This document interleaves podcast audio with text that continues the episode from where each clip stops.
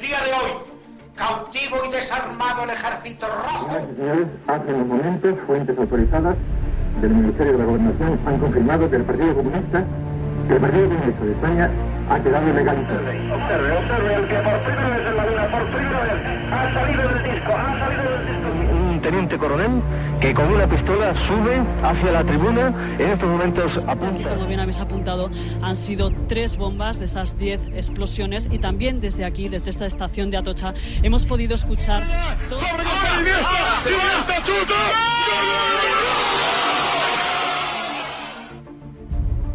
Esto es Historias de la Historia. Dirige Fernando Lumbreras.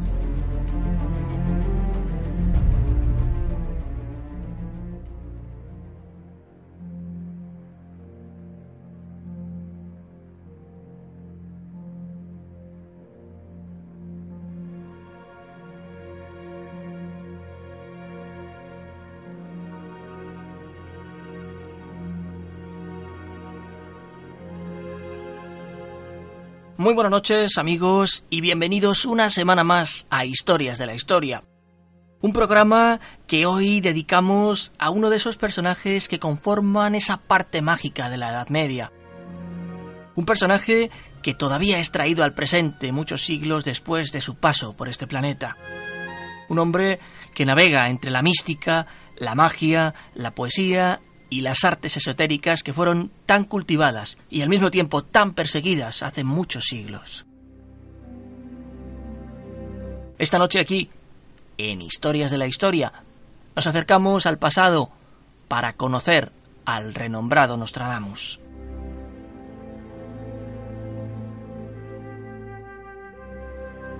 Su verdadero nombre fue Michel de Notre Dame y nació en un pequeño pueblecito de la Provenza francesa, Saint-Rémy, a mediodía del 14 de diciembre de 1503. Su padre era un comerciante con cierto renombre en la zona, y la familia provenía de judíos conversos que habían adoptado el catolicismo cuando las autoridades de Provenza forzaron a los descendientes de David a convertirse a la confesión imperante en Europa occidental en esa época.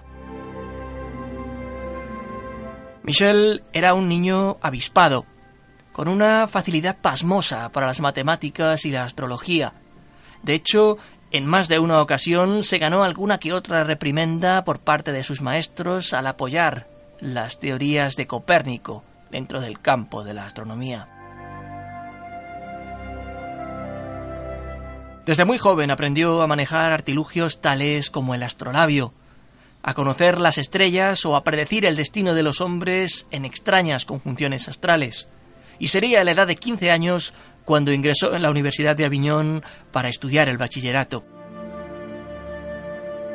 Al cabo de un año logró titularse en el llamado Trivium, la suma de las tres grandes disciplinas de la época, gramática, retórica y lógica.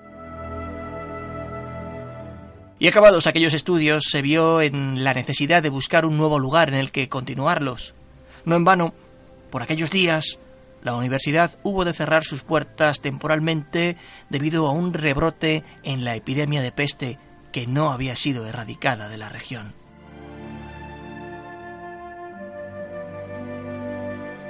Se trasladó a Montpellier y allí, en la universidad de esa ciudad, cursó estudios de medicina. Y una vez más, la peste volvió a interrumpir su afán de graduarse, algo que conseguiría finalmente en 1525. Nostradamus aún no había adoptado el apellido latinizado que le haría famoso en toda Francia. Lo haría más tarde, cuando comenzase un proceso de su vida marcado por otras inquietudes. En esta juventud, marcada por viajes y por buscar su acomodo en un país castigado por la enfermedad y la guerra, aún era Michel de Notre Dame. Al clausurarse la Universidad de Montpellier se vio en la tesitura de viajar por toda Francia, ofreciéndose como médico y curandero. Allí entró en contacto con una nutrida clandestinidad de alquimistas y cabalistas, una experiencia que no solo le enriquecerá a nivel personal, también como profesional. Fruto de aquellos años de investigación y de conocimiento, desarrolló lo que se dio en llamar en su día la píldora rosa, y que consistía en un fármaco con abundante vitamina C, que resultó ser muy aclamado en la época como remedio para curar la peste.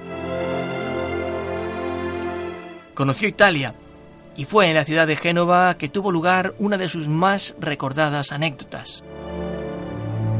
Se acercó a un monje franciscano mientras paseaba junto a unos amigos, un monje que antes había sido encargado de una piara de cerdos.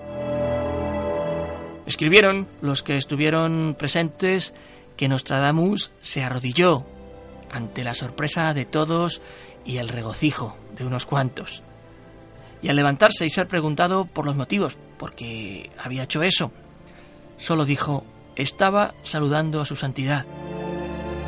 Aquel hombre, aquel fraile franciscano que fue en su día encargado de, de una porqueriza, era Felice Peretti, y en 1585 subió al trono pontificio con el nombre de Sixto V. En 1530 regresó a Montpellier para recibir su doctorado como médico, pero la conservadora de la universidad lo expulsó al descubrir que había trabajado como apotecario, como farmacéutico sin titulación oficial, algo estrictamente prohibido por la universidad. Pero Michel no se amedrentó, se repuso del contratiempo y continuó con esa constante búsqueda del saber. En 1531 se casa. La historia no es capaz de dilucidar aún con quién, pero se barajan dos nombres.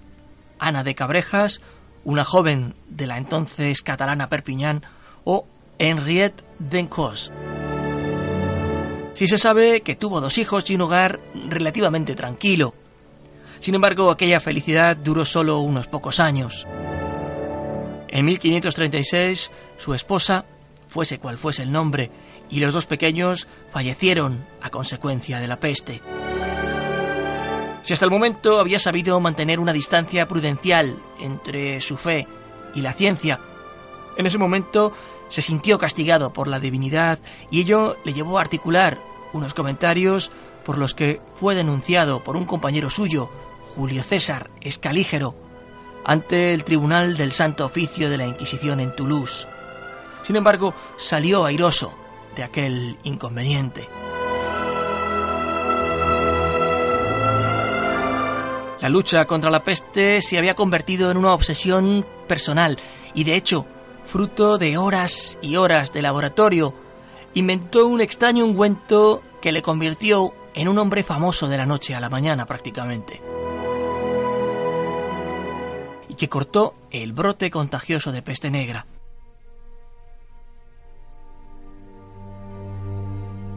Un ungüento formado por resina de ciprés, ámbar gris y zumo de pétalos de rosas frescas. Su remedio fue tan comentado que se le llamó a la ciudad de Lyon para que también allí trabajase. Y lo hizo, y cosechó el mismo éxito. En 1545 se traslada a la ciudad de Marsella también con la intención de combatir la peste junto a su amigo Luis Serre. Y tras conseguir frenar el brote en la gran ciudad de la Costa Azul, viaja hasta Aix-en-Provence y a Salón, un pequeño pueblo en el que establece su residencia. Allí, en un edificio modesto del centro de aquella pequeña urbe, pasa consulta a quienes quisieran visitarle y receta toda clase de bebedizos contra la impotencia sexual, el mal de amores. En esa época elaboró una de sus más apreciadas mixturas, capaz, se decía, de curar la esterilidad. La fórmula, la curiosa fórmula, se componía de los siguientes ingredientes. Orina de cordero, sangre de liebre, pata izquierda de comadreja sumergida en vinagre fuerte, cuerno de ciervo pulverizado, estiércol de vaca y leche de burra. Hacia 1547 su vida da un vuelco importante. En ese año contrae matrimonio con una adinerada viuda del pueblo, Anne Ponsard Gemel. Y aquella relación trajo que su experiencia profesional se alejase de la medicina que había venido practicando para acercarse más hacia el ocultismo. Aquí comenzamos a ver surgir al Nostradamus más célebre. Comenzó a compartir con sus amigos y conocidos una serie de pronósticos y adivinaciones que siempre a corto plazo se fueron cumpliendo. Sin embargo, no se atrevía a hacer públicas esas profecías. No en vano, por aquella época abundaban los adivinadores, lectores de cartas y demás charlatanes que hablaban de la inminencia de toda clase de desastres y presagios.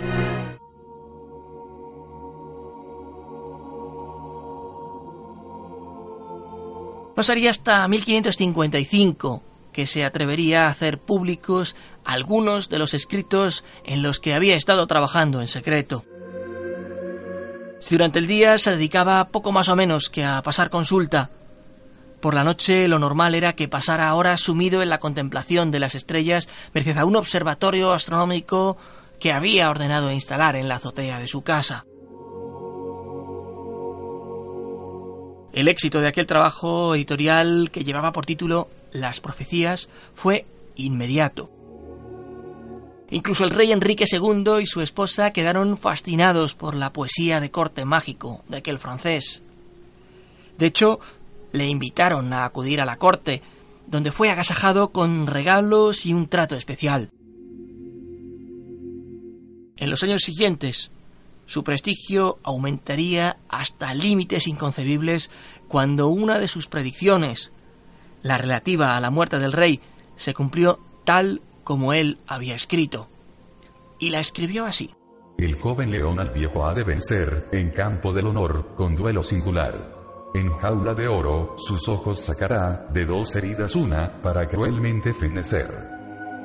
La historia, la, la muerte del rey sucedió de la siguiente manera, y es que en uno de los torneos que festejaban el fin de la guerra contra España, el rey quiso medir sus fuerzas contra el conde de Montgomery, el lugarteniente de la Guardia Escocesa en Francia. Este último golpeó involuntariamente con su lanza la coraza de Enrique, con tan mala fortuna que una astilla penetró bajo la visera del yelmo real. Como auguraba la profecía, el joven león escocés era doce años más joven que el rey, y de las dos heridas, fractura de cráneo y ojo atravesado, solo la segunda era mortal, como indicaron los médicos. La crueldad de la muerte se advierte en que la agonía de Enrique duró más de doce días. Los versos se habían cumplido con fatídica precisión, Nostradamus nada más se equivocó en un detalle. No fueron los dos, sino solo un ojo el herido. Lo demás aparecía tan exacto que la reputación de Nostradamus no iba a decaer ya hasta su muerte.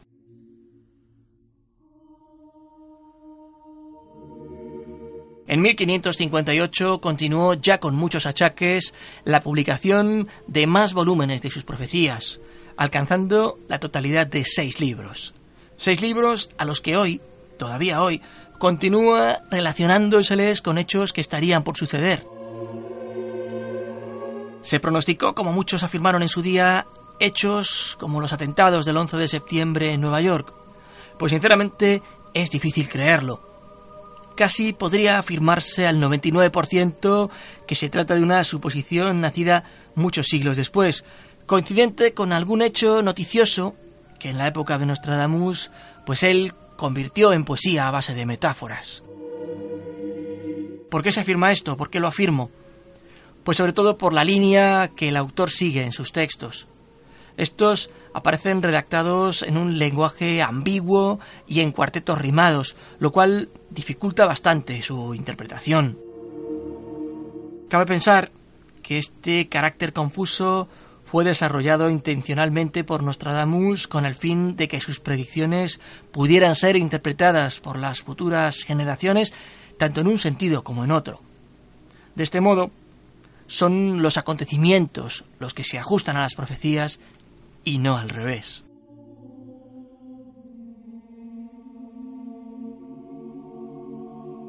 Realmente el propio Nostradamus estaba convencido de que cuanto escribía se cumpliría y que tal vez sus ojos no vieran materializarse muchas de las cosas que plasmara en sus escritos. Pero si hubo algo que tampoco escapó a sus predicciones, fue su propia muerte. Ya en sus últimos años de vida, el barbudo Nostradamus padecía insuficiencia cardíaca, artritis y gota y a finales de junio de 1566 hizo llamar a su notario de confianza con intención de levantar testamento. Al amanecer del 2 de julio de ese mismo año, su secretario personal lo encontró muerto en su dormitorio, víctima de un ataque al corazón.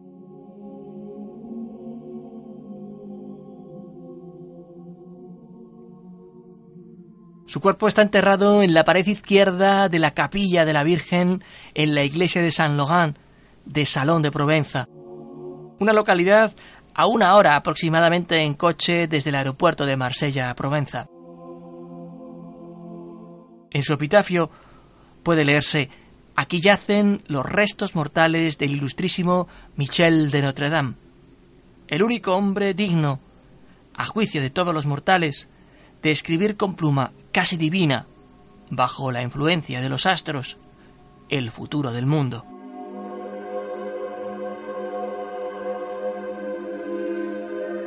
También, en la localidad francesa en la que murió, se puede visitar la que un día fue su casa. Hoy todavía hay quien se afana en relacionar su obra literaria con acontecimientos que cambian muchas veces nuestra percepción del mundo y del ser humano. Así es el personaje, así fue el hombre, y así os lo hemos querido contar. Nostradamus, uno de los grandes científicos del siglo XVI. Recordad que durante todo el mes de agosto, aunque no haya programas nuevos, podréis acceder al portal del programa o escuchar todos los espacios en vivaradio.es y a través de una selección que prepararemos para las redes sociales. Nosotros regresaremos la próxima semana en un nuevo programa de Historias de la Historia. Hasta entonces, muy buenas noches y buena suerte.